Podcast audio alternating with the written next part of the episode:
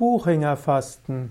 Buchinger Fasten ist eine Form des Fastens, die zurückgeht auf Otto, Otto Buchinger, ein Arzt und Begründer einer Fastenklinik, eben die Buchinger Fastenklinik. 1878 bis 1966 lebte er. Buchinger Fasten ist vermutlich die bekannteste Form des Fastens in Deutschland und die meisten anderen Fastenformen haben sich inspirieren lassen vom Buchinger Fasten. Buchinger Fasten macht man typischerweise fünf bis sieben Tage. Es gibt ein oder zwei Entlastungstage, bevor man anfängt zu fasten. Und man macht auch ein langsames Fastenbrechen, das ein oder zwei Tage dauert. Buchinger Fasten ist ein Fasten, wo auch viel getrunken wird. Man trinkt morgens und nachmittags zwei Tassen Kräutertee eventuell mit einem Süßungsmittel. Otto Buchinger traditionellerweise Honig. Als Veganer empfehle ich dort kein Honig, aber man könnte theoretisch Reissirup hineingeben. Äh, man kann auch etwas Zitrone dazu tun. Mittags und abends gibt es dann Gemüsebrühe oder Obstsaft. Und so hat man eine ausreichende Versorgung von Mineralstoffen und Vitamine. Und insbesondere, wenn die Gemüsebrühe aus frischem Gemüse zubereitet wird, der Obstsaft aus frischem Obst, dann Obstsaft oder auch Gemüsesaft, also Karottensaft, Apfelsaft und so weiter, dann ist dort auch viel Prana, viel Lebensenergie da. Buchinger Fasten kann man auch verbinden mit Reinigungstechniken, wie zum Beispiel Abführen mittels einem Einlauf oder auch äh, mittels äh, Glaubersalz oder auch Bittersalz äh, kann man abführen.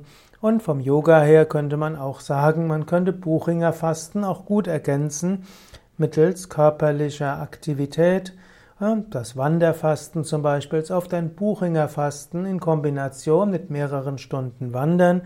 Bei Yoga Vidya haben wir auch Fastenwochen und da wird Fasten, was sehr häufig Buchinger Fasten ist, verbunden, entweder, also in jedem Fall mit Yoga-Stunden, mit Meditation, mit Mantra singen.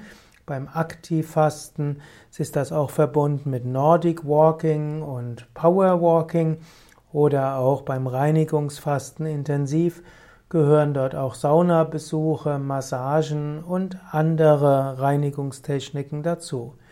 Wichtig beim Fasten ist nicht nur dass man fastet, sondern auch, dass man das Fasten auf gute Weise bricht. Am besten zwei Entlastungstage machen, zum Beispiel am ersten Tag nur Obst zu sich nehmen, am zweiten Tag nur Obst und Salat und am dritten Tag nur das, was einem gut bekommt, in geringen Mengen und zwischen zwei Mahlzeiten drei bis vier Stunden Zeit lassen.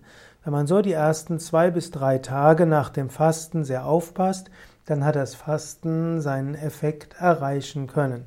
Wer allerdings nach dem Fasten zu schnell, zu viel und zu viel Verschiedenes zu sich nimmt, der kann sich eine Magen- und Darmverstimmung zuziehen. Und so ist beim Fasten, nicht nur beim Buchinger Fasten, der Beginn des Fastens wichtig. Es ist wichtig, dass man zusätzlich einiges macht, was gesund ist und was äh, einen hilft, Energie zu bekommen. Viele Menschen, die zum ersten Mal fasten, machen am, meistens am zweiten, manchmal auch am dritten Tag eine Fastenkrise durch.